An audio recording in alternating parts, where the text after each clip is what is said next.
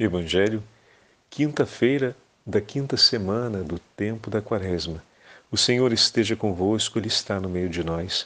Proclamação do Evangelho de Jesus Cristo, segundo São João. Glória a vós, Senhor. Naquele tempo disse Jesus aos judeus: Em verdade, em verdade vos digo, se alguém guardar a minha palavra, jamais verá a morte. Disseram então os judeus: Agora sabemos que tens um demônio. Abraão morreu e os profetas também, e tu dizes: Se alguém guardar a minha palavra, jamais verá a morte. Acaso és maior do que o nosso pai Abraão, que morreu, como também os profetas? Quem pretendes tu ser? Jesus respondeu: Se me glorifico a mim mesmo, minha glória não vale nada. Quem me glorifica é meu Pai, aquele que vós dizeis ser vosso Deus. No entanto, não o conheceis mas eu o conheço. E se dissesse que não o conheço, seria um mentiroso como vós. Mas eu o conheço e guardo sua palavra. Vosso pai Abraão exultou por ver o meu dia. Ele viu e alegrou-se. Os judeus disseram-lhe então: Nem sequer cinquenta anos tens e viste Abraão? Jesus respondeu: Em verdade, em verdade vos digo, antes que Abraão existisse, eu sou. Então eles pegaram em pedras para apedrejar Jesus, mas ele escondeu-se e saiu do templo. Palavra da salvação. Glória a vós, Senhor. Quinta-feira da quinta semana do tempo da Quaresma, em nome do Pai, do Filho e do Espírito Santo. Amém. Queridos irmãos e irmãs, a Santa Liturgia hoje nos entrega a última parte do discurso de nosso Senhor Jesus Cristo no Templo de Jerusalém, feito aos judeus, e assim completamos o oitavo capítulo do Evangelho de São João. Mais uma vez, nos impressiona, durante a narrativa do Evangelho, a dureza e a resistência do coração dos interlocutores de Jesus em não aceitar não apenas as palavras do Senhor, mas os sinais cumpridos por ele. Porque não está apenas aqui a rejeição ao discurso de Jesus, porque as obras do Senhor são conhecidas por eles. O que significa dizer que eles não reconhecem em nenhum dos gestos cumpridos pelo Senhor os sinais messiânicos, que são evidentes. Esse é o testemunho da qual Jesus fala, que o Pai é que o glorifica. Porque tudo aquilo que o Filho realiza, realiza em nome do Pai. Mas eu queria chamar a atenção de vocês para um detalhe importante no Evangelho de hoje. Veja, meus irmãos, diante da resistência, da hostilidade, do desamor, da incredulidade do coração dos judeus, que são os interlocutores de Jesus hoje no Evangelho, diante disso tudo, Jesus demonstra uma grandíssima paciência, porque, sendo ofendido, sendo desprezado, sendo diminuído por eles, não reage com hostilidade, não reage com agressividade, não reage com violência, mas com uma paciência única Jesus vai adiante respondendo a cada um deles, gerando ainda maior confusão no coração deles, de maneira que a verdade seja defendida e anunciada. E nós ouvimos Jesus com todas as letras, no versículo 58, dizer: Em verdade, verdade vos digo, antes que Abraão existisse, eu sou. E ele usa a expressão que foi reservada ao próprio Deus: Eu sou.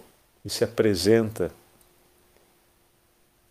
como verdadeiramente Deus, sendo verdadeiramente homem. Meus irmãos e minhas irmãs, a paciência de Jesus parece ter sido inútil diante da falta de fé, diante da incredulidade e da hostilidade do coração de seus interlocutores, ou seja, parece não ter surtido efeito sobre eles. Mas foi por conta da paciência de Jesus naquela hora que nós recolhemos o tesouro desse Evangelho. Toda a revelação que o Senhor entregou por meio dessa página do oitavo capítulo do Evangelho de São João, que nutre e sustenta o nosso coração, que é luz para os nossos passos, que é testemunho da verdade solene que Deus habita entre nós e que, que Jesus Cristo é verdadeiramente o Filho de Deus, todos esses tesouros foram fruto da paciência de nosso Senhor Jesus Cristo. Entendamos, amigos, Entendamos, caríssimos irmãos, que a paciência, como virtude vivida em Deus, deixa tesouros na eternidade, deixa tesouros para gerações que virão depois da gente. Pode parecer por um instante que toda a tua paciência, no ato de permanecer amando e rejeitando qualquer disposição de hostilidade e de violência contra as pessoas que te tratam mal, ou seja, que agem de uma maneira é, não correta, não leal, não digna em relação a você, ser paciente com elas, ou seja, não cumprindo um ato de violência e não agindo fora do ensinamento do Evangelho com cada uma delas, pode parecer inútil, porque elas não mudaram por você ter sido paciente. Não caia nessa aparência, porque olha o tesouro que a paciência de nosso Senhor recolheu por nós, em nosso favor. Eles não aproveitaram desse grande dom, de mais esse dom de amor do Senhor, tendo sido paciente por eles, diante dos pecados que eles cumpriam, hostilizando a Deus e a vida que vinha de Deus, e não reconhecendo os sinais de Deus. O Senhor foi paciente por eles e nós recolhemos o fruto dessa paciência de Jesus. Assim como os frutos da sua paciência, concretamente em relação àquelas pessoas que muitas vezes, pelo desamor e pela falta de fé, nos hostilizam e nos trazem um sofrimento, a paciência por elas pode parecer por um instante que não vai surtir efeito direto sobre a vida delas. Porque no final do evangelho de hoje vimos que, pelo contrário, eles tentaram ainda matar Jesus, parece que a coisa piorou, né? Mas isso porque toda vez que Deus se manifesta, Satanás se levanta para criar uma hostilidade. Então, quanto maior era a manifestação do nome de Jesus, da verdade presente em Jesus, ele é o Filho de Deus, maior era a convulsão das forças infernais tentando impedir que essa verdade fosse declarada. Então, dessa forma agem as forças do inferno. Mas não se intimidem nem mesmo diante disso, porque ninguém encostou o dedo em Jesus. Humildemente, o Senhor que desceu do trono dos céus se dignou habitar no meio de nós, foi desprezado, humilhado, ofendido, dentro do templo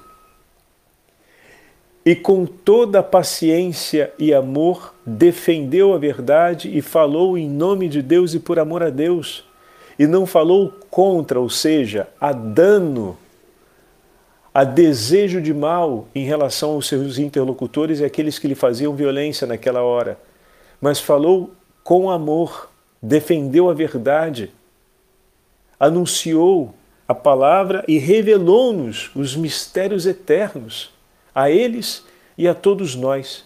E nós recolhemos o fruto desse sacrifício de Jesus.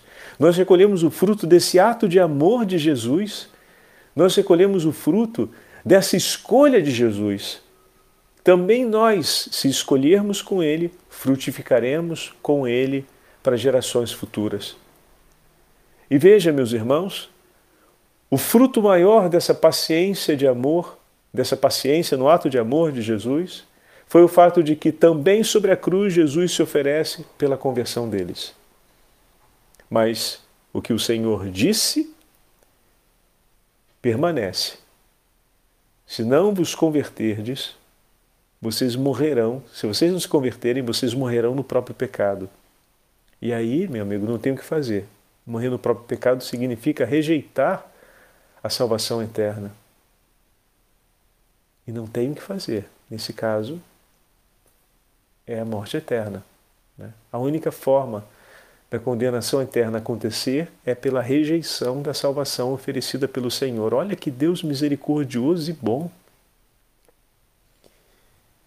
Que não tira a nossa liberdade em momento algum. Veja, meus irmãos, os frutos da paciência.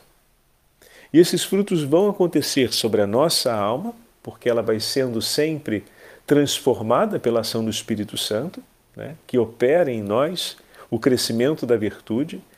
Tem os frutos que vão ficar sobre as gerações futuras. Talvez aquele que nos levou a crescer na paciência, porque criou sobre nós uma exigência de um amor mais intenso, isso é, gente, é importante a gente dizer, né? Ser paciente com uma outra pessoa é porque amar aquela pessoa está custando, meu irmão. Está custando. Você só precisa ser paciente com o outro quando amar o outro custa. Não está sendo uma coisa fácil. É, vamos botar a realidade, né? Pé no chão. Então, nem sempre amar a outra pessoa é fácil. Quando amar a outra pessoa custa muito, você tem que ser paciente, pô. É, a paciência nasce daí. Nasce porque amar a outra pessoa está custando. Então o outro precisa ser amado e eu preciso aprender a amar mais. A paciência é a virtude que vai me ajudar nesse caminho. Né? Até agora amar não tinha sido tão exigente, porque talvez o outro não tenha me feito sofrer como me faz agora. Talvez o outro não tenha me levado a viver privações como agora eu estou vivendo. Talvez o outro tenha, com os seus atos, me feito perceber que ainda acredito demais em mim mesmo e preciso ser mais humilde em aceitar o socorro de Deus e me vejo agora, mais do que em outros momentos, necessitado desse socorro. Né? Então, a imperfeição do seu irmão pode ser também um instrumento que te ajuda a crescer na caridade. Né? Então, naquela ocasião ali, bom, eu me dou conta disso. E aí peço ao meu Senhor, me aproximo dele. Então, olha, olha os frutos, né? Que a paciência gera: os frutos sobre a alma de quem é paciente, os frutos sobre as gerações futuras, porque aquilo que você está aprendendo agora com a paciência você pode transmitir, né? A paciência está sendo necessária na sua vida porque amar está sendo mais exigente. Agora você pode testemunhar como se ama em exigências de amor maiores para gerações futuras. Isso é um tesouro. E depois o terceiro e último fruto é que o teu coração alargado de amor pelo exercício da paciência te leva a rezar pela salvação do teu irmão, que está te custando tanto exercício de paciência. Ainda tem mais esse fruto, que é o fruto de Jesus na cruz. É o fruto que a gente. É o terceiro fruto que não aparece hoje no Evangelho, né? mas que vai aparecer no corpo do Evangelho. Não aparece na perícope, no trecho que ouvimos, mas aparece no corpo do Evangelho. Então a paciência, podemos dizer claramente que gera esses três frutos. E só vai ter a necessidade de crescer na paciência se amar se tornar uma coisa mais exigente, claro. E os três frutos são esses: sobre a sua alma, que cresce na capacidade de amar, e que cresce também na humildade, porque reconhece a necessidade e, e recebe o socorro de Deus para isso o crescimento que você aprendendo a amar numa condição de exigência maior, né, permanecer amando numa condição de exigência maior, você pode transmitir isso para gerações futuras, então eles vão recolher os tesouros disso, vão recolher toda essa vitalidade que está sendo gerada ali, todos esses dons que estão sendo gerados sobre a sua alma e sobre a história. Né? Isso vai ser transmitido, é o segundo tesouro. E o terceiro tesouro é que o teu coração, alargado de amor pela paciência, leva você a suplicar pela conversão daquele irmão que exatamente está te custando uma exigência maior na hora de amar. Então, só tem ganho, né?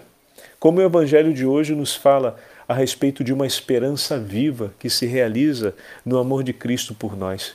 Peçamos ao Senhor que faça crescer em nós sempre mais a sua paciência, mas, sobretudo, o dom de amar, para que nos coloquemos sempre em Suas mãos, dizendo: Senhor, guia-nos. Senhor, ilumina nossa vida. Pelo Imaculado Coração de Maria, ensina-nos a cumprir a Sua vontade. E ajuda-nos, Senhor, pela intercessão de tão doce Mãe, a amarmos sempre mais a Ti sobre todas as coisas e ao nosso próximo com a mesma medida de amor com que são, com o qual nós somos amados por Ti. O Senhor esteja convosco, Ele está no meio de nós. Pela intercessão da Beatíssima Virgem Maria e São Miguel Arcanjo, abençoe-vos o Deus Todo-Poderoso, Pai, Filho Espírito Santo. Amém.